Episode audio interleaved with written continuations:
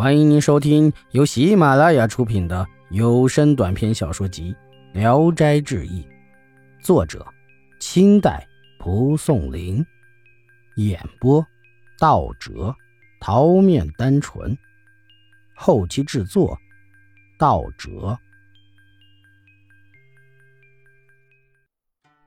鸡身，南阳有个姓鄂的人家，狐狸在他家作祟。金钱物件总被偷去，若有冒犯，作祟做得更厉害。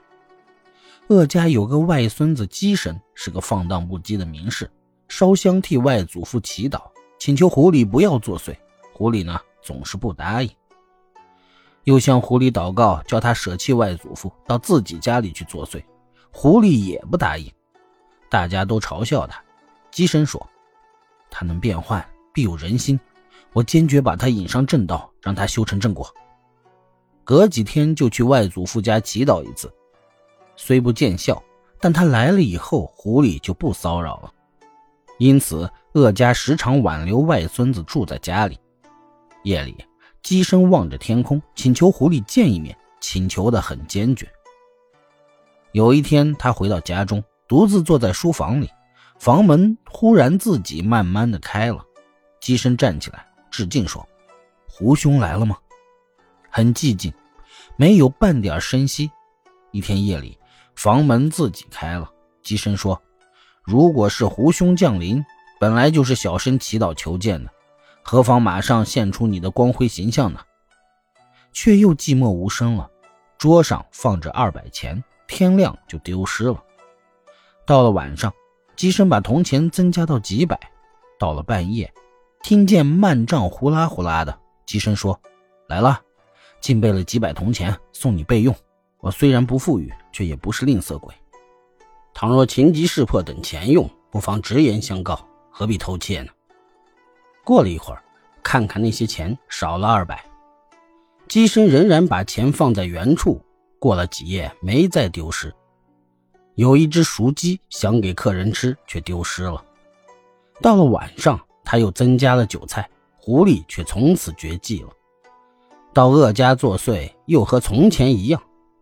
机身又去祷告说：“我给你备下铜钱，你不拿；摆下美酒，你不喝。我外祖父年老体衰，不要常常向他作祟。我准备了丰厚的礼品，夜里任你自己拿吧。”就备下铜钱十千，酒一壶，两只鸡都切成片，摆在桌子上。他躺在桌子旁边一宿到天亮，没有声音，钱物一点没少，胡穗也从此绝迹了。一天晚上，鸡生回到家中，拉开书房的房门，看见桌上放着一壶酒，满满一盘子烤鸡，还有四百铜钱，用红绳穿在一起，就是前几天丢失的。知道这是狐狸的回报，用鼻子闻闻，酒气很香，倒进杯子里。酒色碧绿，喝一口，酒香醇厚。把酒喝完，半醉不醉，觉得心里突然产生了贪婪的欲望，猛然想要做贼，就开门出去了。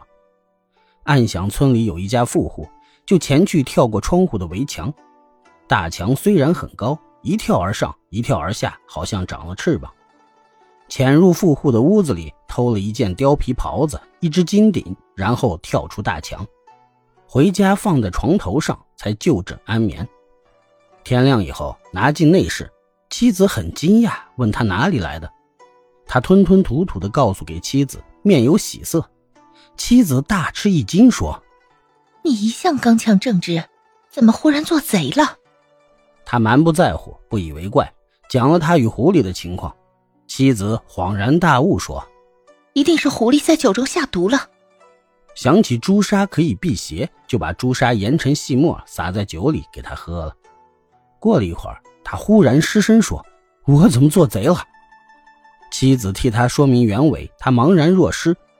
又听说富户被盗，吵吵嚷嚷的传遍了乡里。他一天到晚吃不下饭，不知怎么办才好。妻子给他出谋划策，叫他乘着夜色把偷来的东西抛进墙里。他听从了。富户重又得到了丢失的东西，追查也就平息了。在这一年的岁试中，他考取第一，又推举他品行优秀，应该受到加倍的赏赐。到发榜那一天，提学史官署的房梁上贴着一张帖子，上面写着：“姬某人做贼，偷窃某家的皮袍和金鼎，怎么能说品行优秀呢？梁很高，不是跳脚就可以贴上去的。”提学史产生了疑心，拿着那张帖子询问姬神。姬神吃了一惊，暗想此事除了妻子，再无知情人。何况官署院深密闭，怎么来的呢？因而醒悟说。这一定是狐狸干的，于是就毫无隐晦，从头到尾讲了一遍。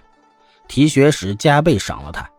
他常常自私自念：“我没有得罪狐狸，他之所以一次又一次的陷害我，也是小人独为小人，洗雪耻辱罢了。”意思是说，姬生想把邪魔引上正道，反被邪魔迷惑了。狐狸的用心未必太恶毒。也许是机身的诙谐招惹的，狐狸也用诙谐戏弄他罢了。倘若不是本身根基好，家有贤内助，几乎正像袁社所说的，家人寡妇一旦被盗贼所污染，行为就邪恶了。唉，可怕呀！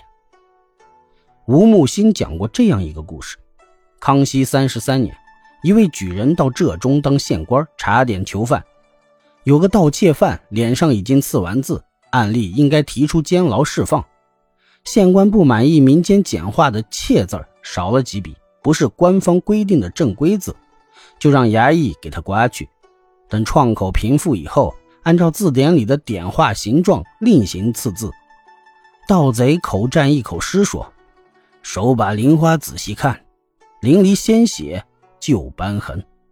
早知面上重为弱，切勿先防十字关。”狱卒笑他说：“诗人不去求取功名，因何为盗呢？”盗贼又口占一口诗，回答狱卒说：“少年学道致功名，只为家贫误一生。既得资财全子母，囊由燕氏博恩荣。”由此看来，秀才为道也是进取仕途的意志。狐狸给鸡身进取仕途的财宝，他却后悔误入歧途。迂腐啊！供你一笑。本集演播到此结束，谢谢大家的收听。喜欢请点赞、评论、订阅一下。